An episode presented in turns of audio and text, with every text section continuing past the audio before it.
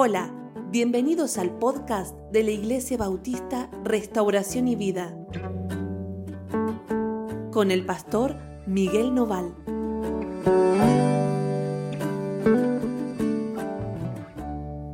Hola, ¿cómo andan? Dios los bendiga muchísimo. Estamos muy contentos de estar juntos esta mañana, de poder compartir nuestro devocional.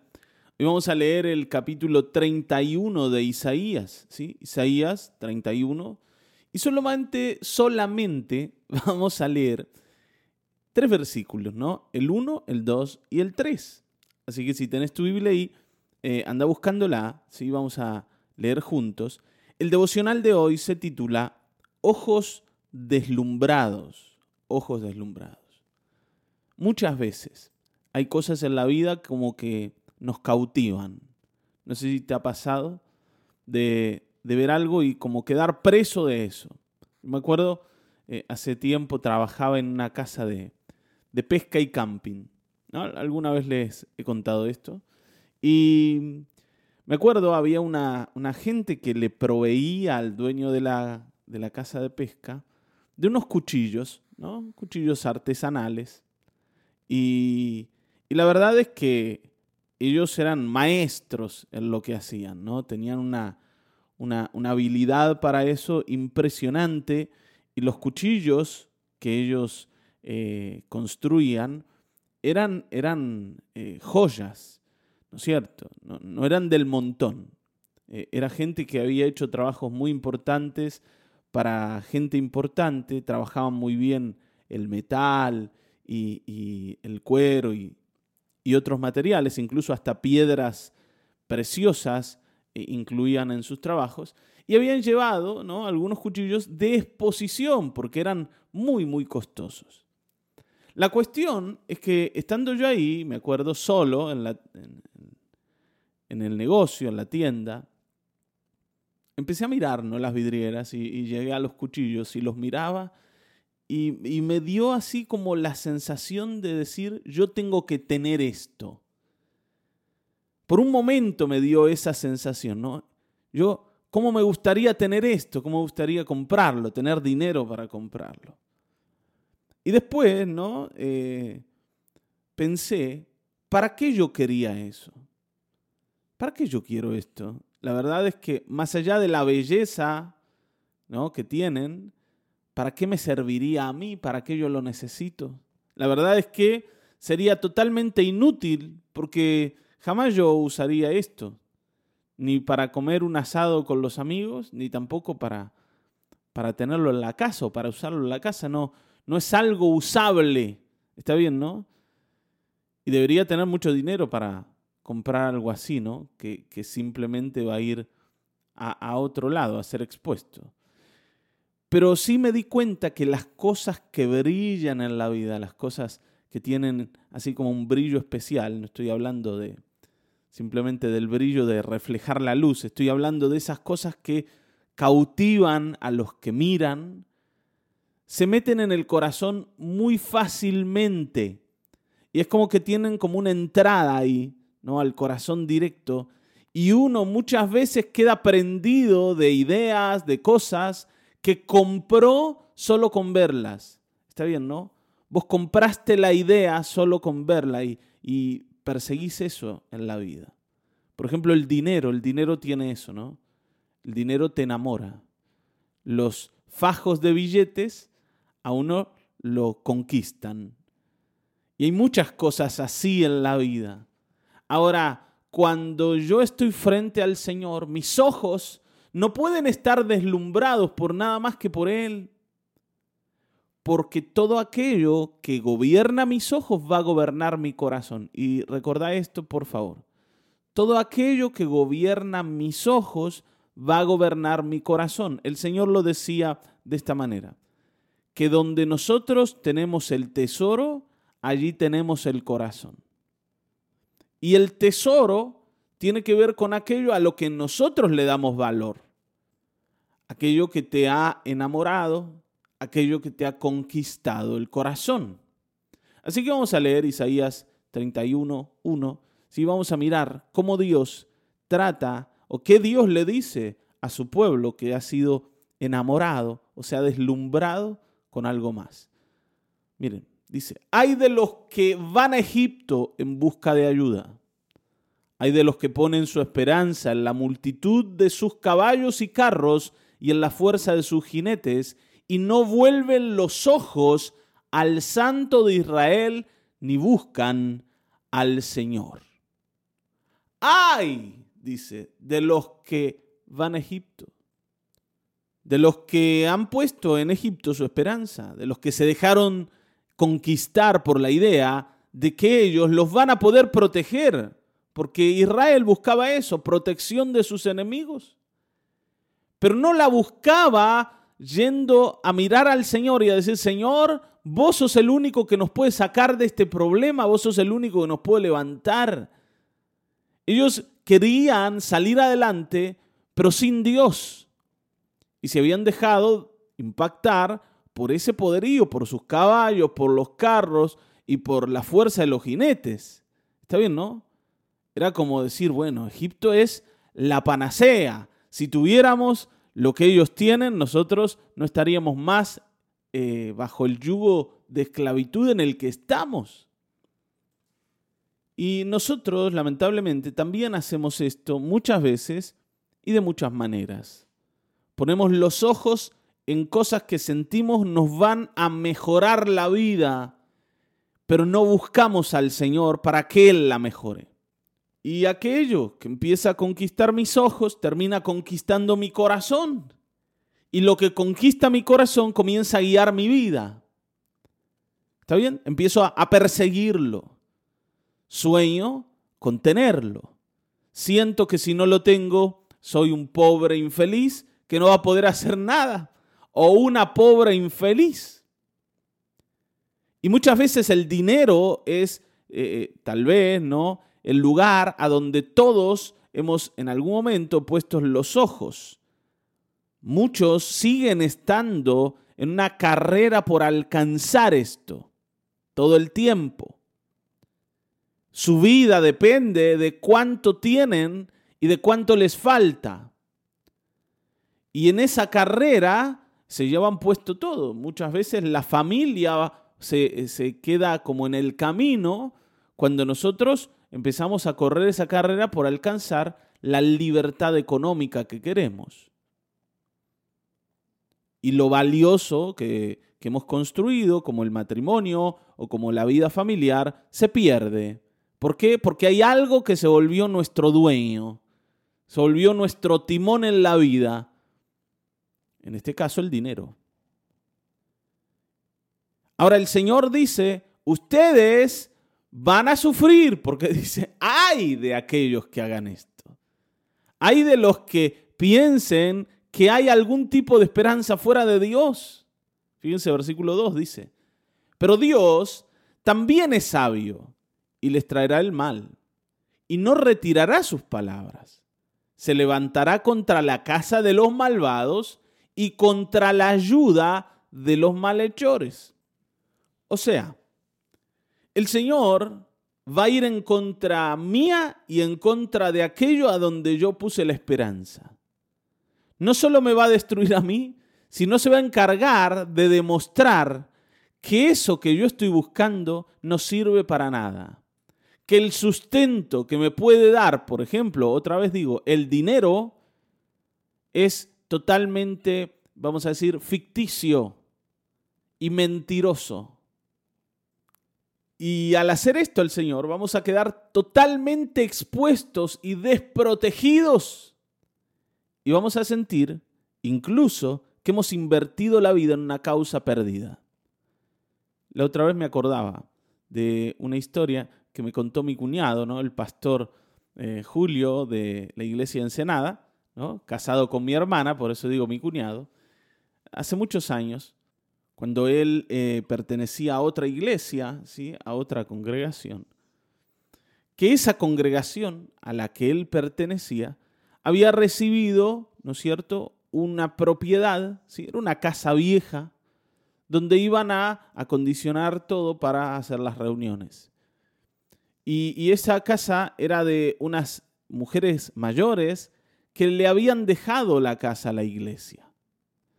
Cuando ellos van a limpiar, ¿no? Para, para, como digo, acondicionar el lugar, para prepararlo, se dan cuenta que en algunos recovecos, en algunos lugarcitos, en las camas hechas de caño, adentro de los cañitos, estas mujeres habían escondido un montón de dinero, pero mucho dinero era.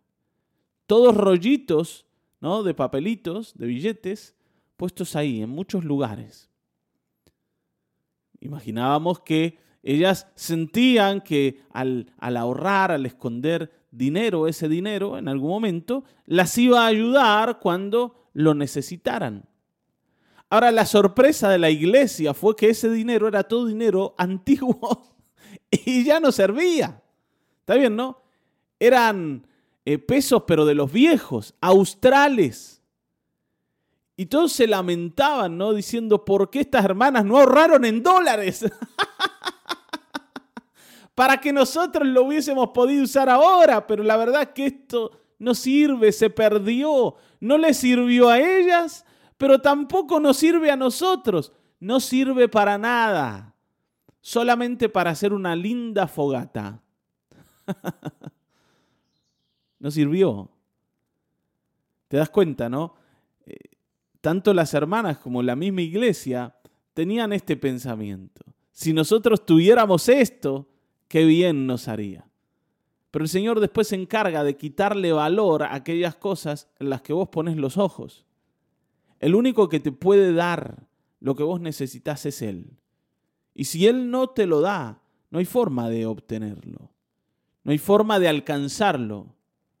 Solo Dios no hay una canción que dice, solo Dios hace al hombre feliz. Y eso es verdad. Pero mientras busques la felicidad fuera del Señor, el Señor se va a encargar de demostrarte que ahí no hay nada que buscar. Si sos de Él, el Señor lo va a hacer. Porque el Señor no comparte lo que es suyo con nada ni con nadie. Entonces nosotros no nos no, no seamos pavos en esto y no nos dejemos conquistar por algo que va a terminar cayendo, porque cuando eso caiga nosotros vamos a caer con eso. ¿Cuánta gente, no? Me acuerdo en el 2001 que había ahorrado fue eh, perjudicada con esto del corralito y todo el dinero que habían colocado allí, muchos de ellos en dólares, terminó siendo totalmente licuado y le dieron, ¿no es cierto?, a cambio papelitos también nunca terminaron recuperando lo que habían puesto. Y esto dentro de los bancos. Entonces, a ver, hermanos, ¿qué quiero decirte? Que aquello que el Señor provee y aquello que el Señor da subsiste porque Él es el que lo da. Él es el que lo respalda.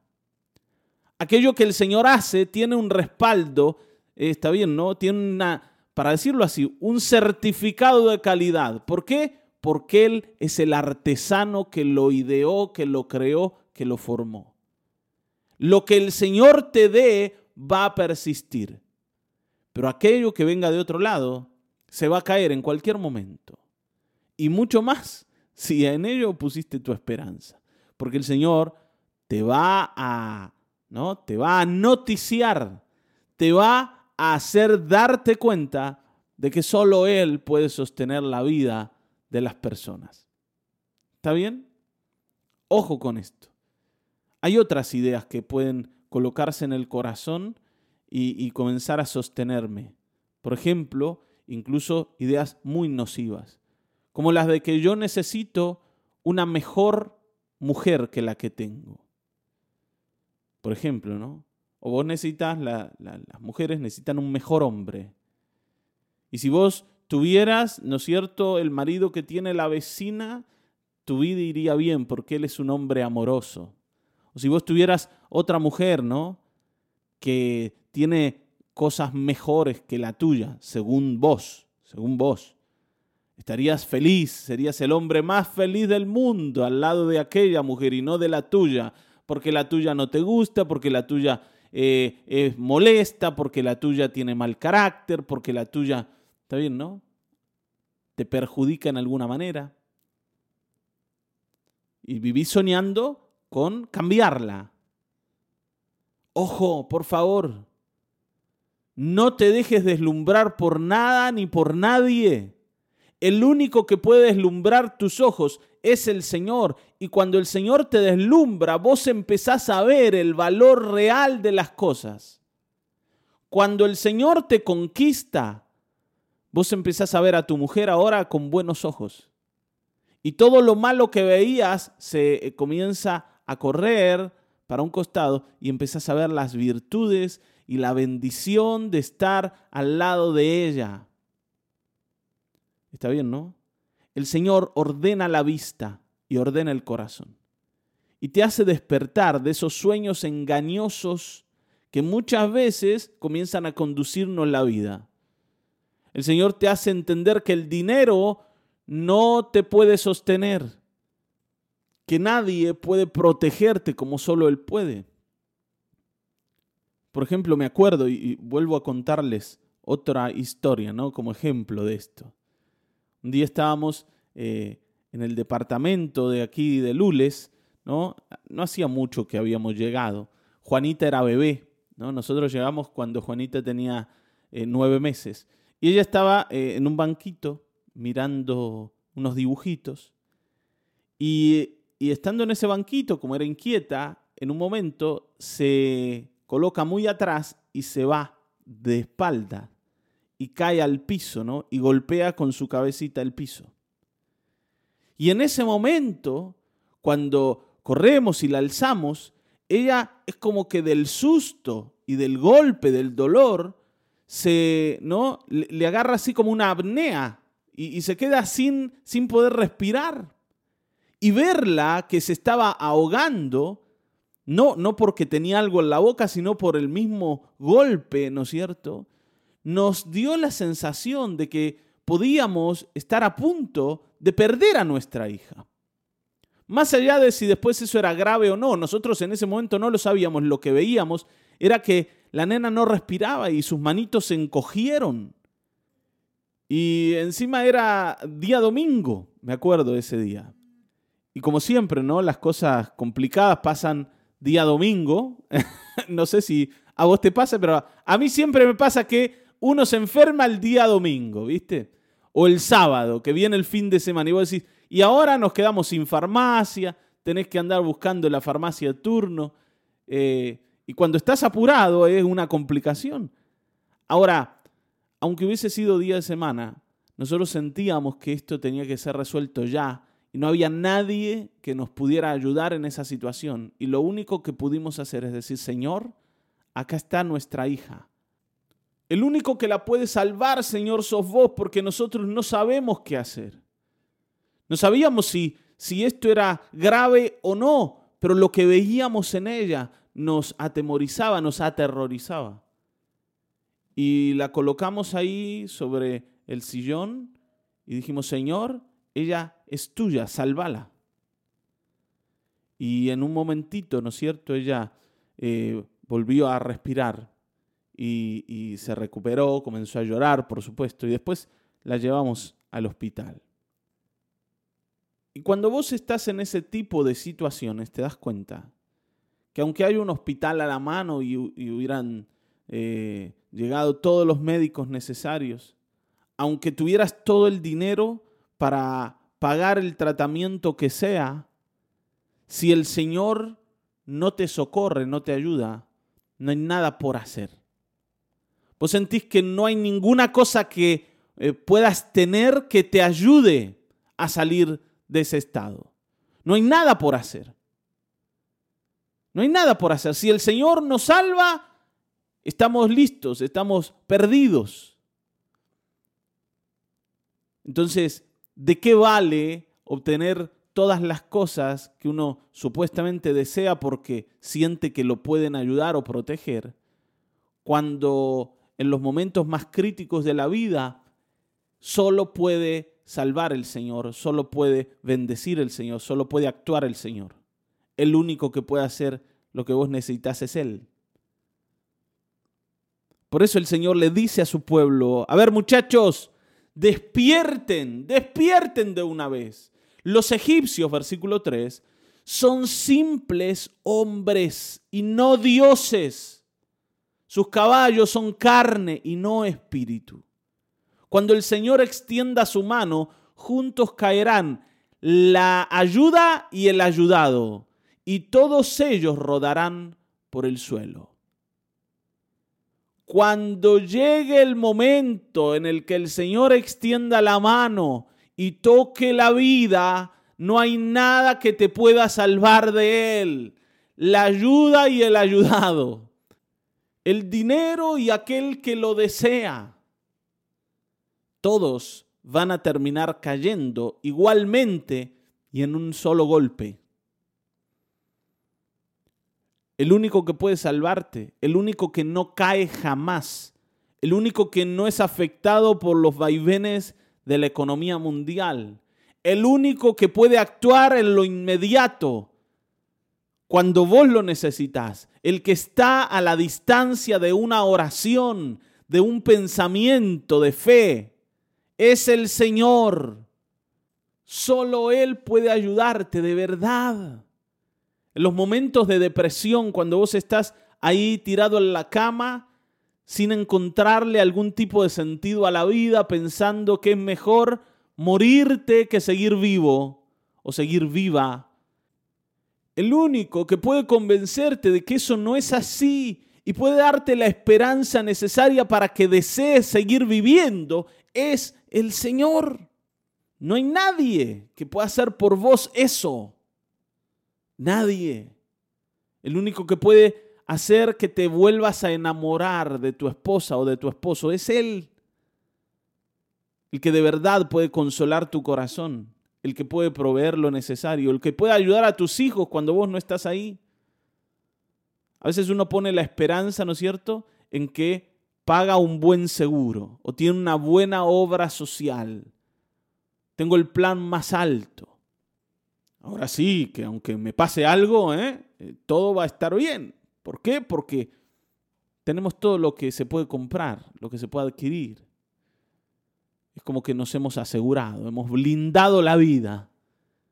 Y esa vida blindada termina, termina encontrando que la flecha entró por la endija menos pensada. Por donde no pensamos que podía venir el ataque, vino. Y todo lo que habíamos armado no sirvió para nada. ¿Qué vamos a hacer ahora? Si te has encontrado con esta situación en la vida, busca al Señor. Y si todavía no la encontraste, busca al Señor, porque la vas a encontrar. El único que puede levantarte de veras, protegerte de veras y sostener tu vida es el Señor Jesucristo, no hay otro. Hoy confía en Él. Amén.